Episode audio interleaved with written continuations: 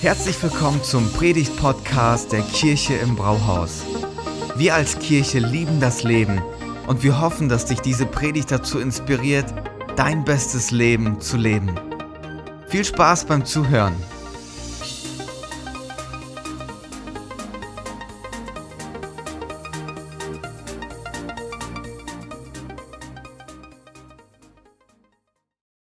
Okay, letzte Woche sind wir in unsere Themenreihe eingestiegen, in der es darum geht, dass wir uns auf unsere Mission und unseren Auftrag als Kirche konzentrieren.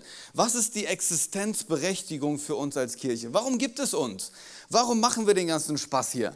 Warum treffen wir uns Woche für Woche? Warum geben wir alles? Warum investieren wir uns? Was ist das Herz von Kirche und wir haben das für uns so zusammengefasst, dass wir gesagt haben, es geht darum, dass wir Jesus folgen und Menschen lieben.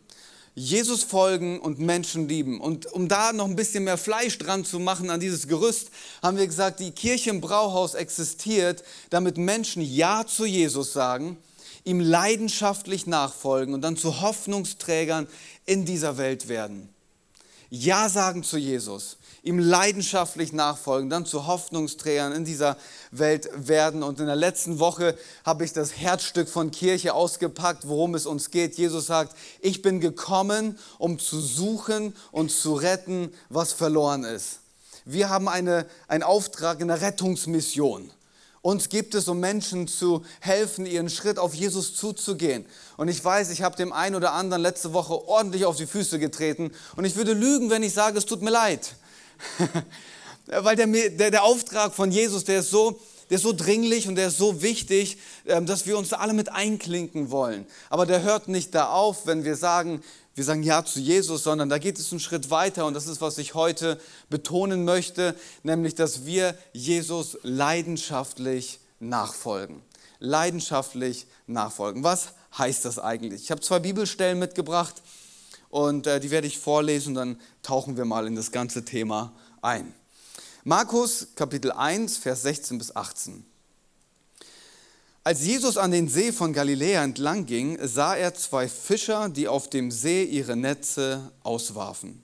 Simon und sein Bruder Andreas. Jesus sagte zu ihnen, kommt, folgt mir nach. Ich will euch zu Menschenfischern machen. Sofort ließ, ließen sie ihre Netze liegen und folgten ihm. Und dann Markus 3, Verse 13 bis 15. Jesus stieg auf einen Berg und rief die zu sich, die er bei sich haben wollte. Sie traten zu ihm und er bestimmte zwölf, die er Apostel nannte. Sie sollten ständig bei ihm sein und er wollte sie aussenden, damit sie seine Botschaft verkündeten und in seiner Vollmacht die Dämonen austrieben. Heute wird es nicht darum gehen, wie wir Dämonen austreiben, heute geht es um Nachfolge, also lass mich beten. Jesus, vielen Dank, dass du uns einlädst, dir zu folgen. Danke, dass du uns auf diese spannende Reise mitnimmst und wir wollen, dass du uns heute nochmal ganz neu inspirierst und dass wir mit einer Leidenschaft dir nachfolgen und dass das nicht nur ein Kopfwissen ist, das wir haben, sondern dass es in unserem ganzen Leben zu sehen ist. So rede zu uns, wir wollen hören, was du zu sagen hast. In Jesu Namen. Amen. Was hat es mit der Nachfolge auf sich? Was ist das, worum geht es? Wenn du christlich sozialisiert bist oder christliches Hintergrundwissen hast, dann wirst du bei dem Thema Nachfolge direkt ein Bild haben, das sich vor deinem inneren Auge jetzt eröffnet. Du wirst Dinge denken, die damit zusammenhängen, ähm, was auch immer. Das ist geprägt von deiner Geschichte, von den Einflüssen, die du hattest, wie, wie, wie du denkst, dass es geht. Ähm, wenn du sehr christlich bist, dann wirst du sagen, das heißt nicht Nachfolge, das heißt Jüngerschaft. Ähm, Jüngerschaft steht aber so nicht in der Bibel, das ist Nachfolge. Ähm, aber das ist, wenn wir fromm reden, so würden wir das sagen. Ähm, und vielleicht hast du so ein paar bestimmte Dinge in deinem Kopf, wenn du sagst, Nachfolger von Jesus, der geht in den Gottesdienst. Check. Nachfolger von Jesus, der liest in der Bibel. Nachfolger von Jesus hat irgendwann mal Ja zu ihm gesagt oder äh, der hat die Endstufe erreicht, er lässt sich taufen. So, Nachfolger von Jesus, der betet, spendet, investiert sich vielleicht, was auch immer in deinem inneren Bildern jetzt da ist, was Nachfolger ist. Ich möchte gleich zu Beginn mal so ein paar Luftblasen platzen lassen und sagen, Christsein heißt nicht automatisch Nachfolger zu sein. Christsein heißt nicht automatisch Nachfolger zu sein. Oder ich würde sogar so weit gehen zu sagen, Glaube ohne Nachfolge ist kein echter Glaube. Okay, jetzt habe ich schon mal ein paar Statements gemacht. Was heißt das alles? Wie nähern wir uns dem Thema? Da steckt mehr dahinter. Und unser Wunsch als Kirche ist es, Kirche so zu bauen und ähm, das so zu gestalten, dass wir nicht einfach nur Christen hervorbringen, die sagen, ich bin ein Christ, sondern dass wir gemeinsam nachfolgen, dass wir gemeinsam unterwegs sind und Nachfolger von Jesus werden. Und da sind wir auch gleich schon beim Thema, was heißt denn eigentlich ein Nachfolger zu sein? Es heißt gleichzeitig auch ein Schüler zu sein. Ein Nachfolger von Jesus zu sein, heißt automatisch ein Schüler von Jesus zu sein. Das Grundverständnis bekommen wir gleich, äh, wenn wir zurückgehen in die Zeit, wo Jesus gelebt hat, wie man mit den Rabbis unterwegs war. Ein Rabbi hatte immer eine Gefolgschaft. Der hatte immer ein paar Leute um sich, die mit ihm unterwegs waren. Und das waren die Schüler vom, vom Rabbi. Die haben von ihm gelernt, die haben sich reingegeben in sein Leben, die haben versucht zu entdecken, was er macht, wie er lebt, wie er denkt, was ihn bewegt. Die waren ganz nah an ihm dran. Und da gab es eine Rollenverteilung. Der eine war ein Schüler und der andere war der Meister. Der, andere, der eine war ein Azubi, der andere war ein Meister. Das war eine ganz klare Rollenverteilung. Du bist nicht zum Rabbi gegangen und hast ihm gesagt, was er zu machen hat. Du bist zum Rabbi gegangen und hast gesagt, wie kann ich dir nachfolgen von dir lernen, während ich dir nachfolge. Und dann war das jetzt kein Programm im Sinne von, hier habe ich eine Checkliste, wenn wir gemeinsam unterwegs sind, dann musst du ein guter Gottesdienstbesucher sein, dann musst du fromm reden, dann musst du mindestens mal Johannes 3,16 auswendig kennen. So, da, da gab es jetzt keine Checkliste, sondern man hat das Leben miteinander geteilt. Du bist mit Jesus unterwegs gewesen, du bist mit dem Rabbi unterwegs, hast gelebt mit ihm und das Leben war die Schule. Während du mit ihm gelebt hast, konnte er auf das reagieren, wie die Menschen gelebt haben während er mit seinen Leuten unterwegs war, konnte er immer wieder sagen, das Leben ist die Schule und an dieser Schule werden wir schauen, dass du von mir lernst. Und das ist, die, das, ist das Grundverständnis, dass du dich an den Meister andockst und von ihm lernst. Wenn das der Fall ist, lass uns noch mal auf die Grundlage von Nachfolge schauen, weil während ich das vorbereitet habe, hatte ich so einen, hatte ich so einen Gedanken, der ist mir ganz neu ins Herz gefallen, weil ich habe auch meine Bilder, die geprägt sind von unterschiedlichen ähm, geistlichen Richtungen auch und die innerlich dann direkt vor meinem Auge sind. Aber dieser Aspekt ist mir nochmal ganz neu und wichtig geworden, nämlich der erste Punkt ist der, dass es bei der Nachfolge darum geht, Jesus lädt dich ein. Jesus lädt dich ein. Er kommt zu den Jüngern, er kommt zu diesen Menschen an dem Boot und sagt, kommt, ich lade euch ein, folgt mir nach. Die Initiative geht von Jesus aus. Nachfolge beginnt nicht bei dir und bei mir, bei uns. Es beginnt nicht bei uns. Wir stehen nicht eines Morgens auf und denken, heute wäre ein guter Tag, Jesus nachzufolgen. Als hätten wir nichts Besseres zu tun. Der Ruf kommt von außen. Jesus sieht dich. Jesus will deine Aufmerksamkeit. Jesus hat dich ins Visier genommen und er lädt dich ein. Er hat Interesse an dir und an mir und er lädt uns ein, in sein Leben hinein, ihm nachzufolgen. Und während wir uns einfach über diesen Gedanken mal ein bisschen mehr uns da vertiefen, heißt es folgendes. Nachfolge ist nichts Religiöses, was wir machen müssen, sondern Nachfolge ist Gnade, wie wir christlich sagen würden. Nachfolge ist ein Geschenk. Du kannst dir Nachfolge nicht verdienen. Du kannst nicht perfekt genug sein. Du kannst nichts dafür tun, sondern die Initiative ist dass Jesus sieht dich, er mag dich, er findet dich toll und deswegen ruft er dich und sagt, bitte komm und folg mir nach. Das ist eine ganz andere Grundlage als Nachfolge. Ich muss ein paar religiöse Handlungen machen. Es beginnt bei Jesus. Er lädt uns ein und das ist so ein Geschenk. Er nimmt uns auf eine Reise. Der Schöpfer der Welt lädt uns ein, mit ihm unterwegs zu sein. Wenn das nicht ein Geschenk ist, dann weiß ich auch nicht. Nachfolge beginnt bei ihm. Und was dann so cool ist bei Jesus, ist, er lädt dich ein und du darfst mit allem, wer du bist und was du mitbringst, zu ihm kommen. Du darfst bei ihm sein, wie du bist. Du kommst zu ihm an. Du musst nicht erstmal alles geklärt haben. Du musst nicht erstmal fromm reden, sondern Jesus sagt einfach, komm zu mir. Ich halte das aus, was deine Weltanschauung ist. Ich halte das aus, was deine Moralvorstellungen sind. Ich halte es aus, wenn, wenn du denkst, du wüsstest besser, was richtig und falsch ist. Ich halte es aus, wenn du zu mir kommst mit, dein, mit deiner Lebensgeschichte, die vielleicht ähm, hochglanzpoliert ist oder nicht, nicht zeigenswürdig ist. Ich halte es aus, wenn du mit deinen Erfolgen oder Niederlagen kommst. Oder sollte ich lieber sagen, Jesus hält es nicht nur aus, Jesus hält dich aus. Er hält dich aus, er hält uns aus, er lädt uns ein, mit allem, was wir sind und was wir haben, zu ihm zu kommen. Er geht zu Simon und Andreas ans Boot und macht nicht erstmal eine Liste und sagt so, wenn du so weit bist und besser mit deiner Frau umgehst und wenn du das und das gemacht, wenn du mindestens dreimal am Tag betest, dann komm und folg mir nach. Er sagt zu ihm, mitten ins Leben hinein, lass alles stehen und liegen. Mit allem, was du hast, was dich innerlich ausmacht komm und folg mir nach. Was für eine bedingungslose Einladung von Jesus. Wo sonst erleben wir das, dieses Geschenk, dass Jesus uns einlädt, zu ihm zu kommen? Und was ist sein Wunsch, der mit diesem Ruf einhergeht? Markus 3, Vers 14. Sie sollen ständig bei ihm sein. Sie sollen ständig bei ihm sein. Was, worum geht es bei der Nachfolge? Bei der Nachfolge geht es darum, bei Jesus zu sein. Bist du bei Jesus? Ständig. Bist du ständig bei Jesus? Das ist ja die Frage dann. Nicht kommst du zum Gottesdienst, sondern bist du bei Jesus? Das sind zwei unterschiedliche Fragen. Bist du bei Jesus?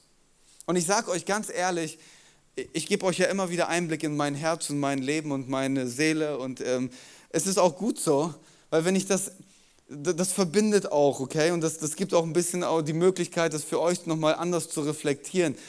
Als ich das vorbereitet habe, habe ich gedacht, so, dieser Punkt der Nachfolge ist der allerschwerste für mich. Ich bin jemand, ich habe viel Energie. Ich bin jemand, ich habe viel Leidenschaft. Ich bin jemand, ich mag es, Dinge für Jesus zu tun und Vollgas zu geben und richtig an den Start zu gehen.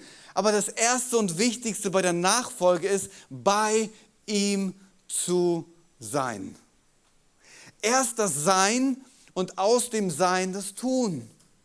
Das ist, worum es bei Nachfolge geht, bei Jesus zu sein. Warum ist es für Jesus so wichtig, dass die, dass, dass die, die mit ihm unterwegs sind, bei ihm sind? Weil während du bei ihm bist, klärst du dich selber.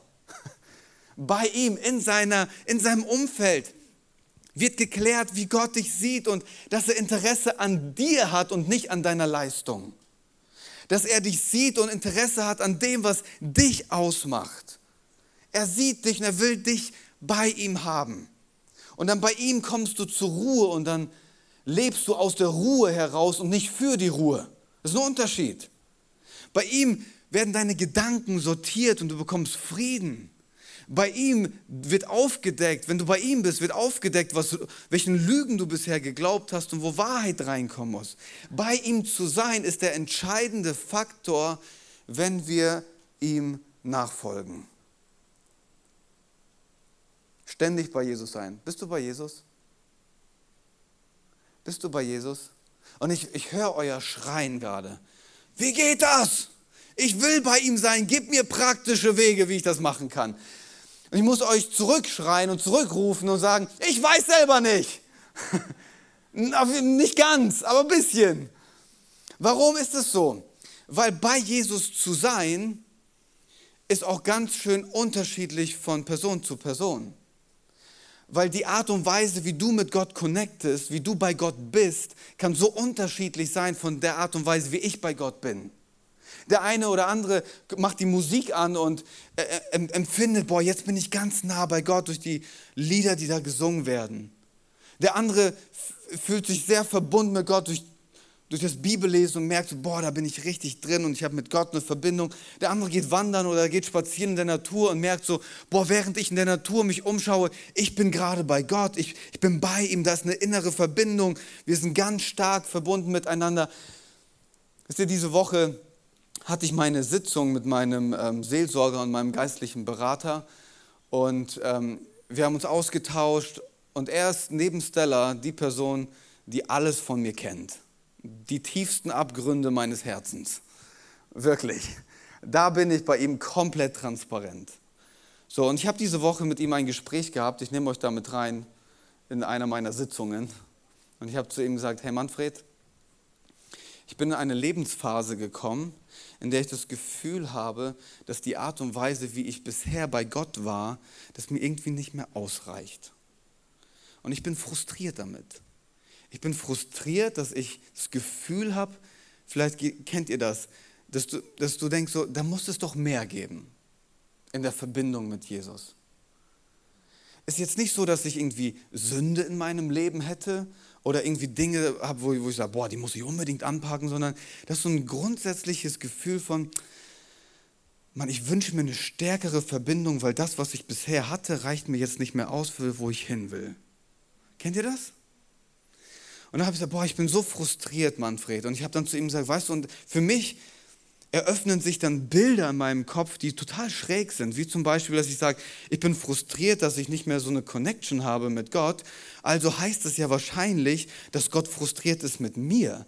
Und wenn er frustriert ist mit mir, dann, dann ist er nicht happy und dann kann er ja auch nicht segnen, wenn ich eine Predigt halte, weil wie soll er das machen, wenn er nicht glücklich mit mir ist? Und dann ganze falsche Gottesbilder, die auf einmal hochploppen. Und ich sage zu ihm, hey Manfred, wir müssen da echt dran arbeiten an mein Gottesbild, an der Art und Weise, wie ich connecte. Und ich sage euch jetzt, wie, es, wie die Hausaufgabe, die ich bekommen habe, ähm, so transparent nehme ich euch nicht so oft rein ne, in meine Sitzungen, aber der hat dann zu mir gesagt, Thomas, lass uns mal was ausprobieren, was wir schon länger miteinander hin und her diskutieren. Aber jetzt so langsam sagt es in mein Herz rein. Der sagt, Thomas, ich glaube, dass mit deiner Persönlichkeitsstruktur, mit deinem Energielevel, mit dem, wer du bist, brauchst du Stille. Stille ist etwas, was uns verloren gegangen ist. Die ersten Christen, die haben aus der Stille gelebt. Und in unserer lauten Welt kriegen wir das nicht hin, aus der Stille heraus zu leben. Und ähm, wir sind da schon ganz oft mit im Gespräch und jetzt habe ich eine Hausaufgabe gekriegt, dass ich das zu meiner Routine mache, dass ich meinen Tag aus der Stille heraus beginne. Das heißt natürlich für mich, ich muss noch früher aufstehen als meine Frühaufsteher-Kids weil ich merke, ich, ich muss bei ihm sein. Mir reicht es nicht aus. Und was mache ich dann, wenn ich da fünf Minuten einfach still sitze? Den Tag planen? Gott segne diesen Tag? Nee. Sondern du, du sitzt da einfach, und ich sage das mal so, du atmest Bibelverse, verinnerlichst das, bist einfach da und sitzt einfach und sagst, Gott, der Gedanke, der mir gerade kommt, ich, gebe ich bei dir ab. Ich fokussiere mich ganz auf dich allein. Ich bin einfach da. Fünf Minuten sind lange. Kennt ihr das, wenn wir hier so sagen, lass uns mal eine Minute drüber nachdenken? Das ist die längste Minute deines Lebens. So, und strategisch über das ganze Jahr haben wir jetzt stille Tage bei mir eingebaut, dass ich dann mir einen Rucksack packe und irgendwo wegfahre für den ganzen Tag, einfach in der Stille bin weil ich jemand bin, ich bin zu aktiv, ich bin zu laut, ich bin zu energetisch und ich brauche etwas, was mich zurückholt, um bei ihm zu sein. Bist du bei Jesus? Und was ist dein Weg, bei Jesus zu sein? Versuch das herauszufinden. Sei experimentierfreudig. Versuch da Wege zu finden, um bei ihm zu sein. Die Nachfolge hat einen ganz großartigen Zuspruch an uns. Jesus will dich, er sieht dich, er möchte, dass du bei ihm bist. Und gleichzeitig hat Nachfolge auch einen richtig hohen Anspruch. Es ist nicht nur Zuspruch, nicht nur Ermutigung, sondern da, Jesus forderte auch was. Und ich habe das ähm, überschrieben mit der Überschrift, wer folgt hier eigentlich wem? Wer folgt hier eigentlich wem? Jesus kommt zu ihnen und sagt, kommt und folgt mir nach. Das mir ist entscheidend. Wer folgt hier eigentlich wem? Wir, la wir laden, wie Ben Sawatzki das gesagt hat am, äh, im November, ein Freund von uns hat hier gepredigt, der hat gesagt, wir laden nicht Jesus in unser Leben ein, Jesus lädt uns in sein Leben ein. Und das ist ein ganz wesentlicher Unterschied. Wir laden nicht Jesus in unser Leben ein, es ist umgekehrt. Wir folgen ihm nach. Jesus ist kein Add-on. Jesus ist nicht etwas, was wir so als, als etwas, so ein religiöses Hobby noch nebenher haben. Die Nachfolge oder der Ruf zur Nachfolge ist ein kompromissloser Ruf. Weil wenn du Matthäus ähm, 16 liest, da ist das große Kapitel mit, überschrieben mit der Preis der, der Nachfolge. Und wenn du dich da mal, ich kann das jetzt nicht ganz ausführen, aber ich fasse das mal zusammen. Jesus sagt im Grunde, willst du mein Nachfolger sein? Dann musst du schon bereit sein, alles für mich aufzugeben. Willst du mein Nachfolger sein, dann musst du bereit sein, deine Ansichten verändern zu lassen. Du musst bereit sein, deine Gewohnheiten, dein Charakter, alles, wer du bist und was du mit, du musst schon bereit sein, das verändern zu lassen und aufzugeben. Die Einladung zur Nachfolge ist eine Einladung aus deinem alten Leben heraus zu einem neuen Leben mit und für Jesus. Das heißt, wenn du Nachfolge leben willst, dann braucht es in deinem Leben den sogenannten Turning Point. Die Bibel würde sagen Umkehr und ganz fromm würden wir sagen Buße. Okay? Es gibt ein, ich würde mal so sagen, ohne Umkehr keine Nachfolge möglich. Ohne Umkehr ist keine Nachfolge möglich. Was meine ich damit? Bisher war das vielleicht so, dass du gesagt hast, ich folge meinem Herzen, äh, ich suche meine innere Mitte, ich äh, folge meinen Ambitionen, für mich ist Familie das Wichtigste, für mich ist das das Wichtigste. Und dann ruft dich Jesus und er sagt, hey, ich habe dich gesehen auf deinem Weg, wo du gerade bist. Komm und folg mir nach. Und dann, was Umkehr bedeutet, ist, du drehst dich um und sagst, ich habe einen neuen Fixpunkt. Und der neue Fixpunkt ist Jesus Christus. Und alles in meinem Leben, meine Familie, mein Job, meine Ansichten, meine Weltanschauung, alles wird auf diesen Fixpunkt ausgerichtet. Es braucht eine Umkehr, ein Umdrehen. Ich lasse das Alte zurück und starte in ein neues Leben mit Jesus. Und ich will dir sagen, wenn du noch nicht diesen Moment der Umkehr hattest für dein Leben, dann wird es schwer, Jesus nachzufolgen. Weil ich empfinde das als die Sollbruchstelle des modernen christlichen Glaubens. Dass man versucht, Jesus einfach nur dazuzunehmen, weil der so attraktiv ist.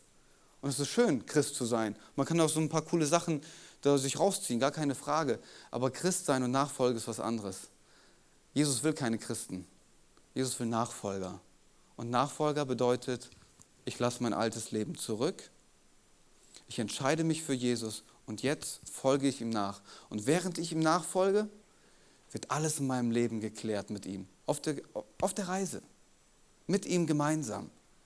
Ich weiß, dass der eine oder andere jetzt sagt, warte mal, warte mal, ich verstehe das nicht. Hast du vorhin nicht gesagt, wir können mit allem, wer wir sind und was wir mitbringen, einfach zu Jesus kommen? Gibt es da jetzt irgendwie was Verstecktes im Kleingedruckten? wie großartig ist es eigentlich? Ich weiß nicht, wie es dir geht, aber ich bin froh, dass Jesus mich nicht so lassen möchte, wie ich bin. In Markus 3, Vers 17 steht, ich will euch zu Menschenfischern machen. Was heißt das? Jesus hat eine Vision für dein Leben. Er will etwas aus dir machen. Wie cool ist das eigentlich? Oder? Er sieht etwas in dir, der hat eine Vision für dein Leben und sagt, du bist da zwar noch nicht, aber ich werde dich zu etwas machen. Ich habe Gold in dein Leben gelegt und wenn jemand das Gold aus deinem Leben hervorbringen kann, dann ist es der, der Gold in dein Leben gelegt hat. Und das ist Jesus. Er will das aus dir herausholen, er will dich formen, er will dich zu der Person machen, die er im Herzen für dich trägt. Er sieht etwas in dir, das du selber gar nicht siehst.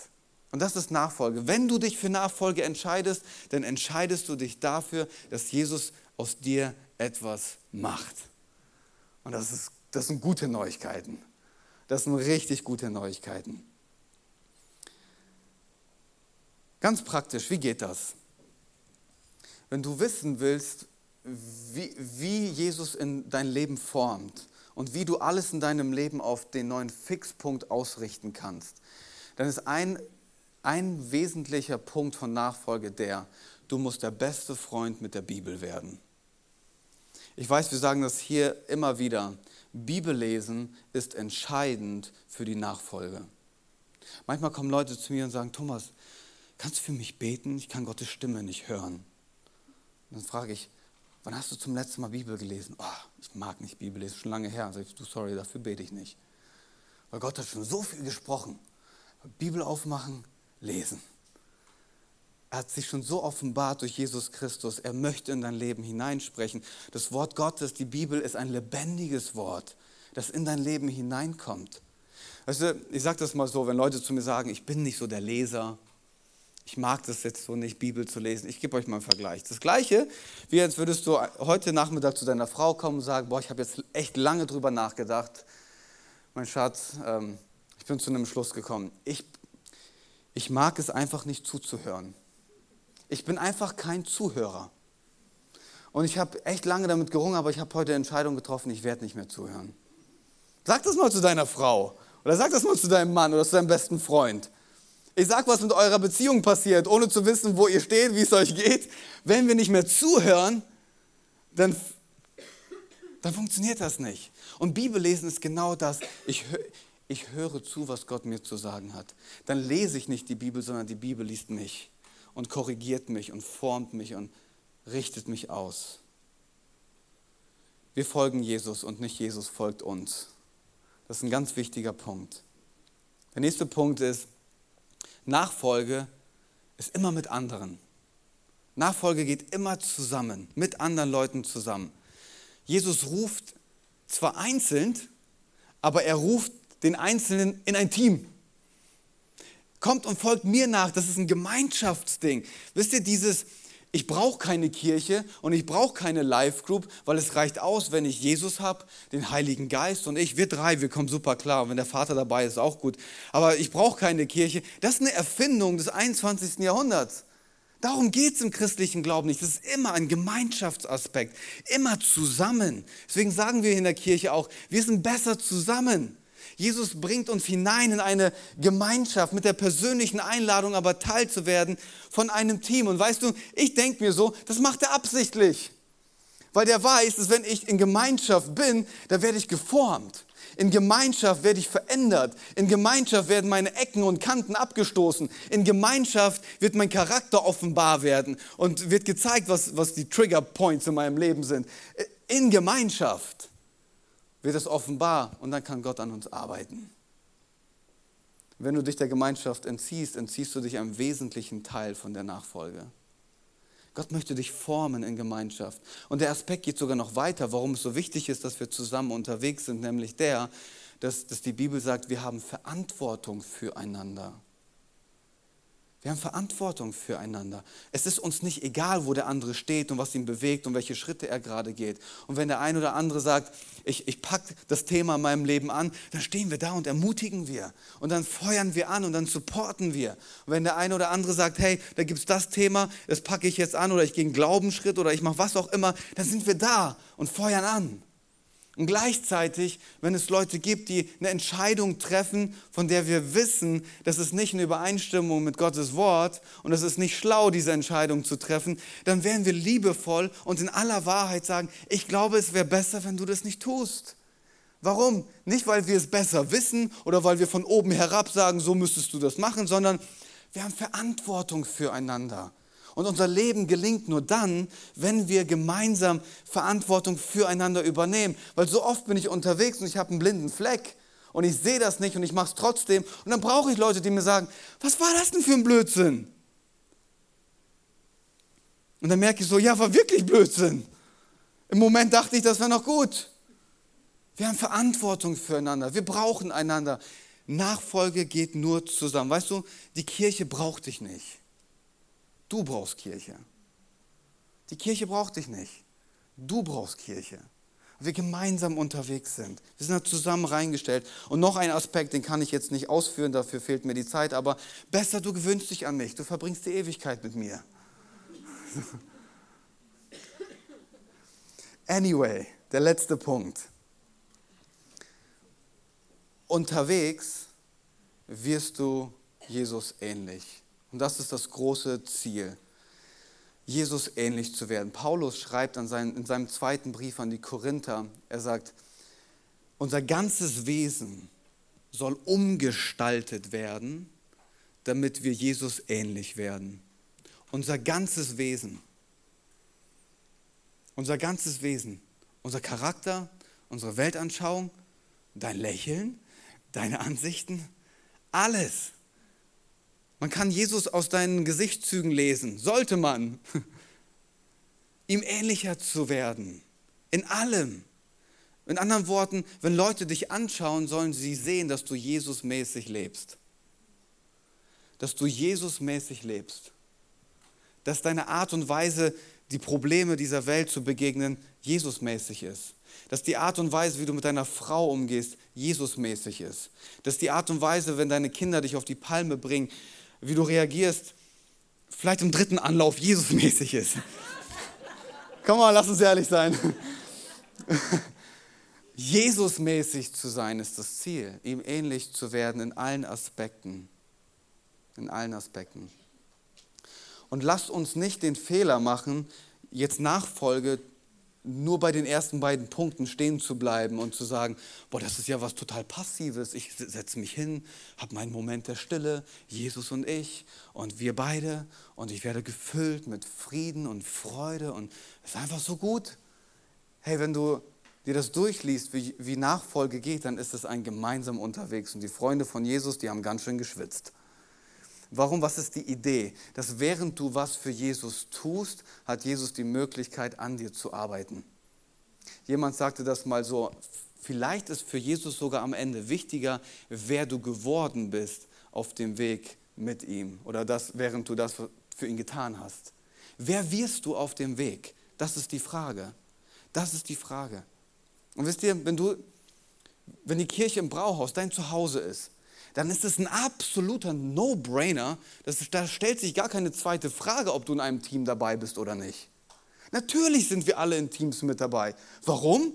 Weil wir verstehen, das ist ein wesentlicher Aspekt von Nachfolge. Und wenn ich in einem Team dabei bin, dann diene ich Menschen. Und wenn ich Menschen diene, dann werde ich Jesus ähnlich. Und dann bin ich in Gemeinschaft und dann nervt dich vielleicht jemand im Team, aber das wird nur offenbar, da kann Jesus dran arbeiten. Wisst ihr, es geht am Ende nicht darum, dass wir sagen, wir müssen alle Teams voll haben. Teams sind ein Werkzeug, damit du Jesus ähnlich wirst. No-brainer, na klar arbeiten wir mit. Und na klar sind wir in einer Live-Group. Die Frage stellt sich gar nicht. Warum? Nicht, weil es ein Angebot der Kirche im Brauhaus ist, sondern weil wir verstehen, während wir in Gemeinschaft zusammen sind, hat das eine transformierende Kraft. Da werde ich ermutigt, da werde ich herausgefordert, da werde ich getragen, da sind wir zusammen unterwegs. Natürlich gehe ich in eine Live-Group, ich wäre ja blöd, wenn nicht. Und natürlich komme ich zum Gottesdienst und zwar regelmäßig. Warum? Nicht, weil ich eine Checkliste abhaken muss, sondern weil ich verstehe, was es für eine Kraft hat, wenn ich mich hineingebe in Gottes Gegenwart, mich aussetze dem Wort Gottes, gemeinsam mit anderen hier stehe und Jesus groß machen, weil es bei den Liedern nicht um mich geht, sondern darum, dass ich Jesus groß mache. Natürlich ist es so. Das ist ganz wesentlich von Nachfolge. Und wisst ihr, da geht es nicht um die Programme, die wir anbieten, sondern was in diesen Programmen passiert was passiert, während ich im Gottesdienst bin, was passiert, während ich diene in einem Team, was passiert, während ich mein Herz öffne in einer Live-Group und mit anderen zusammen unterwegs bin. Das ist wichtig, was passiert. Nicht die Programme, die sind zweitrangig. Was darin passiert. Vielleicht bist du heute hier und du sagst so, oh, ich brauche jetzt mal einen ganz konkreten Schritt, Thomas. Wir haben als Kirche gesagt, wir wollen diese Schritte auch ermöglichen, indem wir Live-Groups an den Start bringen, die so Fokus-Live-Groups heißen, weil die den Fokus Jüngerschaft und Nachfolge in den Fokus nehmen. Und das sind drei, die wir im Moment haben. Und ähm, wir beten, dass noch mehr dazukommen, weil es noch so viele andere Aspekte gibt von Nachfolge. Okay, der erste Punkt ist der, dass wir sagen, wenn du ganz am Anfang stehst, wenn du ganz am Anfang auf deiner Reise stehst, hey, dann geh doch gerne zu Gott und ich. Das könnte dein nächster Schritt sein, weil da wirst du über die Glaubensgrundlagen erfahren und die, deine, deine Glaubensgrundlage bauen. Sei unbedingt dabei. Wenn du sagst, ich bin schon mit Jesus unterwegs, aber ich wünsche mir, dass ich in der Kraft des Heiligen Geistes und das, was der Geist Gottes mir zu geben hat, dass ich mit ihm das, diese Nachfolge gestalte, hey, dann geh doch zu Geistesgaben erleben. Weil Geistesgaben erleben soll dir helfen, einen Bezug zum Heiligen Geist zu finden und das in dein Leben einzubauen. Und wenn du sagst so, hey, ich bin jetzt schon so lange unterwegs, aber ich merke so, es gibt Dinge in, meinem, in, in meiner Vergangenheit, die müssen geklärt werden hey, get free. Get free ist ein so großartiges Tool, um Dinge aus der Vergangenheit zu klären. Ganz oft steigen Leute nicht in die Freiheit ein, die Jesus zu geben hat, weil sie den Rucksack der Vergangenheit nicht ablegen können. Und wie cool ist es, dass es da Leute gibt, die dir helfen, den Rucksack zu nehmen, auf die Seite zu legen und zu sagen, und jetzt geh in Freiheit. Was auch immer dein nächster Schritt ist, ich will dich einladen.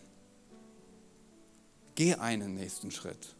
Ganz egal, ob du am Anfang stehst oder schon 30 Jahre mit Jesus unterwegs bist. Für jeden von uns gibt es einen nächsten Schritt. Und wenn du bei uns auf dem Klo warst, hast du dir die Frage auch schon gestellt. Was ist eigentlich mein nächster Schritt? Weil nach dem Gottesdienst sollst du ruhen oder nächste Schritte tun. Letzte Woche saß ich mit Stella zusammen auf der Couch bei uns zu Hause und dann schaute sie rüber und dann sagt sie zu mir, Thomas, ich bin richtig stolz auf dich. Wenn ich so vergleiche, wo du herkommst und wo du jetzt stehst, du bist im Umgang mit Menschen viel liebevoller geworden. Oh, das ging runter wie Öl. Ich habe gesagt, hast du noch ein paar Punkte, die du mir sagen kannst? Ich habe mein Leben mit 18 Jesus gegeben. Ich bin jetzt seit 14 Jahren mit Jesus unterwegs. Könnt euch ausrechnen, wie alt ich bin. Und ähm, ich bin so froh, ganz ehrlich, Freunde, ich bin so froh, dass Jesus mich nicht gelassen hat, wie ich bin. Und wenn euch irgendetwas an euren Freunden liegt, dann bitte, bitte, bitte, wünscht ihnen niemals, dass sie so bleiben sollen, wie sie sind weil das ist nicht die Idee. Wir wollen verwandelt werden, Jesus ähnlicher zu werden. Und gleichzeitig denke ich mir so, ich habe noch einen weiten Weg vor mir. Barbara guckt mich so an. Sie weiß das, weil sie mit mir ganz eng zusammenarbeitet. Hey, ich habe da Punkte in meinem Leben, die muss ich anpacken. Und da muss ich Jesus einfach reinlassen und sagen, Herr Jesus, komm, bitte. Ich habe gedacht, ich wäre schon über dem Punkt, aber obviously not. Offensichtlich nicht. Deswegen will ich etwas bei uns in der Kirche etablieren, was immer wieder kommen soll und immer wieder als Redeart und auch als Frage gestellt wird. Nämlich folgende Frage. Was ist dein nächster Schritt mit Jesus? Ich werde mit unseren Leitern allen reden, dass sie das in ihre Teams mit reinnehmen, aber auch hier untereinander. Wenn du gleich nach dem Gottesdienst zu mir kommst, werde ich dir diese Frage stellen. Gleich kommt keiner. Ich schnapp mir irgendjemand von euch und werde euch die Frage stellen, was ist dein nächster Schritt mit Jesus? Ist es, dass du dich taufen lässt an Ostern, das großartige Fest? Du musst nicht perfekt dafür sein. Das ist eine Entscheidung, ein, ein Turning Point, den musstest du haben. Und auf dem Weg der Nachfolge klärt Jesus die Themen mit dir in seiner Geschwindigkeit. Oder ist es, dass du Teil einer Live-Group wirst? Was ist dein nächster Schritt? Vielleicht, dass du wieder beginnst, regelmäßig in den Gottesdienst zu kommen, dich Gottes Gegenwart auszusetzen. Vielleicht ist auch was ganz anderes, dass du persönlich eine Charaktereigenschaft hast, wo du sehr aufbrausend bist zu Hause mit deiner Frau und deinen Kids oder umgekehrt. Und dass du Jesus erlaubst, der Heilung zu schenken. Und dass er etwas in dir verändert, dass du liebevoller wirst, dass du geduldiger wirst, dass du barmherziger wirst mit dir und mit anderen. Was ist dein nächster Schritt? Und wie schön wäre das, wenn wir eine Kirche bauen, wo wir uns alle gegenseitig ermutigen, einen kleinen weiteren Schritt mit Jesus zu gehen. Muss nicht viel sein. Aber wenn wir, gerade nach dem ersten Gottesdienst bin ich ins Café gegangen, klopfte mir jemand auf die Schulter und sagt, und, was ist dein nächster Schritt mit Jesus? Dass ich meine stillen Momente in meinen Alltag einbaue. Was ist dein nächster Schritt? Vielleicht ist heute dein Schritt, einen Turning Point zu machen und zu sagen, ja, ich lebe mit und für Jesus, weil ich diese Entscheidung noch nie persönlich getroffen habe. Dann ist es auch ein nächster Schritt von all denen, die noch kommen, auf die Jesus uns begleitet. Und dazu will ich uns einladen. Hey, steht doch mal auf mit mir. Während wir im Lobpreis standen, habe ich dieses Lied von ganzem Herzen mitgesungen, das wir zuletzt gesungen haben. Nimm mein Herz, mach es weich, forme es. Ich will immer mehr sein wie du, ich will immer mehr sehen, was du siehst, tun, was du tust. Und ich habe mir gedacht, dieses Lied, und ich würde euch auch bitten, das Lied jetzt nochmal zu spielen mit uns, ist ein Lied, das eigentlich eine Gebetsreaktion auf das ist, was ich gerade versucht habe, uns zu vermitteln. Weil darum geht es, oder? Und ich will dir sagen, du sollst dir gut überlegen, ob du gleich von ganzem Herzen mitsingst. Weil die Worte, die wir singen, haben es in sich. Wir wollen uns an Jesus andocken. Hey, und wenn du heute hier bist und du hast noch keine Entscheidung für Jesus getroffen, dann soll es auch für dich eine Möglichkeit geben, das zu tun. Ich werde jetzt beten. Kling dich einfach ein in dieses Gebet und dann wollen wir gleich in diesen Song starten. Jesus Christus, danke, dass du uns siehst.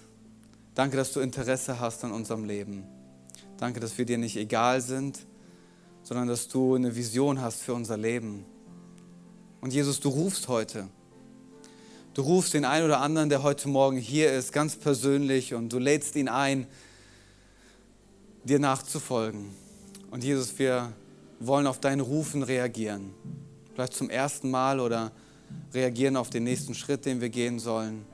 Wir wollen dir sagen, Jesus, du darfst der neue Fixpunkt unseres Lebens sein. Wir lassen das Alte zurück und folgen dir, Jesus.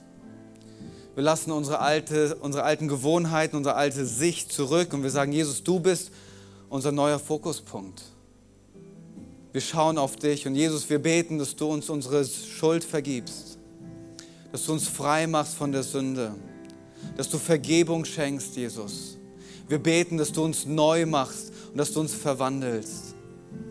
Jesus, wir beten, dass du ganz neu unser Herz berührst und dass du eine Leidenschaft in unser Herz hineinlegst, dass wir nicht nur lethargisch dir hinterher dackeln, sondern dass wir voller Leidenschaft dir nachfolgen weil du es wert bist, unsere ganze Leidenschaft zu bekommen. Danke, Jesus. Und Jesus, wenn wir jetzt dieses Lied singen, soll es unser Gebet sein, dass du unser Leben nehmen darfst, es formen darfst und uns verändern darfst. In Jesu Namen. Amen. Vielen Dank fürs Zuhören. Wenn du eine Frage hast, kannst du uns gerne eine E-Mail an info@ at kirche-im-brauhaus.de schreiben. Wir geben unser Bestes, um deine Fragen zu beantworten. Bis zum nächsten Mal beim Predigt-Podcast der Kirche im Brauhaus.